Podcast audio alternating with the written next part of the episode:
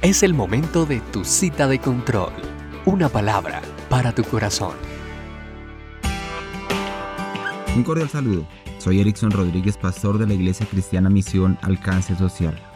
La epístola de Santiago, en su primer capítulo, versículo 25, nos dice, Mas el que mira atentamente en la perfecta ley, la de la libertad, y persevera en ella, no siendo oidor olvidadizo, sino hacedor de la obra, éste será bienaventurado en lo que hace. Un diario nacional relata, para Michel Cardón, la vida se detuvo el 29 de octubre de 1977. Ese día ingresó en prisión preventiva por la muerte de un vecino, al que mató durante un robo de poca monta y por el que acabó siendo condenado a cadena perpetua. Desde entonces, el mundo de Cardón acababa en los muros de la prisión. No recibió una sola visita en 38 años. No pudo realizar ni una sola salida al exterior, salvo en las escasas ocasiones en que fue trasladado de la cárcel. La última vez fue en 1996. Es uno de los presos más antiguos de Francia. También se le conoce como el preso olvidado. Incluso por la justicia, hace 18 meses, un abogado se interesó por fin en su caso. Y el primero de junio volverá a pisar la calle por primera vez desde que tenía 26 años. Ahora tiene 67 saldrá a un mundo que solo conoce a través de la pequeña televisión que fue por sus escasas distracciones durante más de cuatro décadas. Este hombre había pasado 41 años de su existencia privado de su libertad. En su juventud cometió un error que lo limitaría en el desarrollo de su vida. Amigo, ¿ha cometido usted algún error en su vida del cual se arrepiente cada día?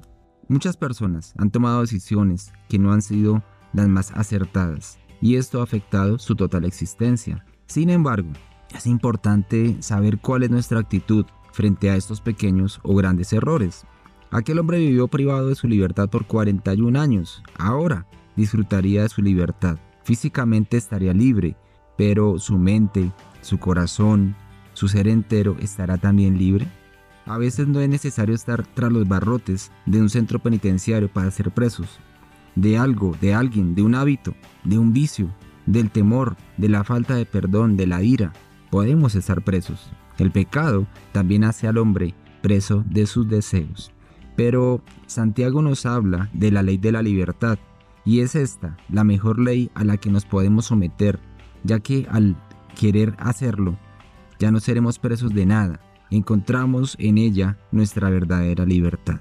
El texto agrega, que aquel que persevere en ella será bienaventurado.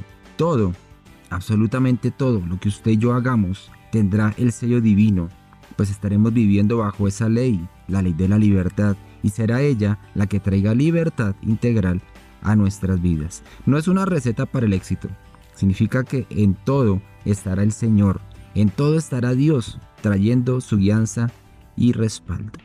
Señor bueno, gracias por tu amor, por tu fidelidad con nosotros. Señor, el pecado ha traído al hombre su mayor prisión. Por eso yo hoy clamo, yo hoy oro por cada persona que se encuentra prisionera de la carne, de sus pecados, para que en el nombre de Jesús sean quebrantadas las ligaduras de maldad. Que libertad venga a cada corazón y que a partir de hoy sea tu amor arropando cada vida, sea tu amor echando fuera todo temor. Señor, gracias por tu infinita bondad. Y amigo, recuerde, haga su parte, Dios hará la suya. Nos encontramos en tu próxima cita de control.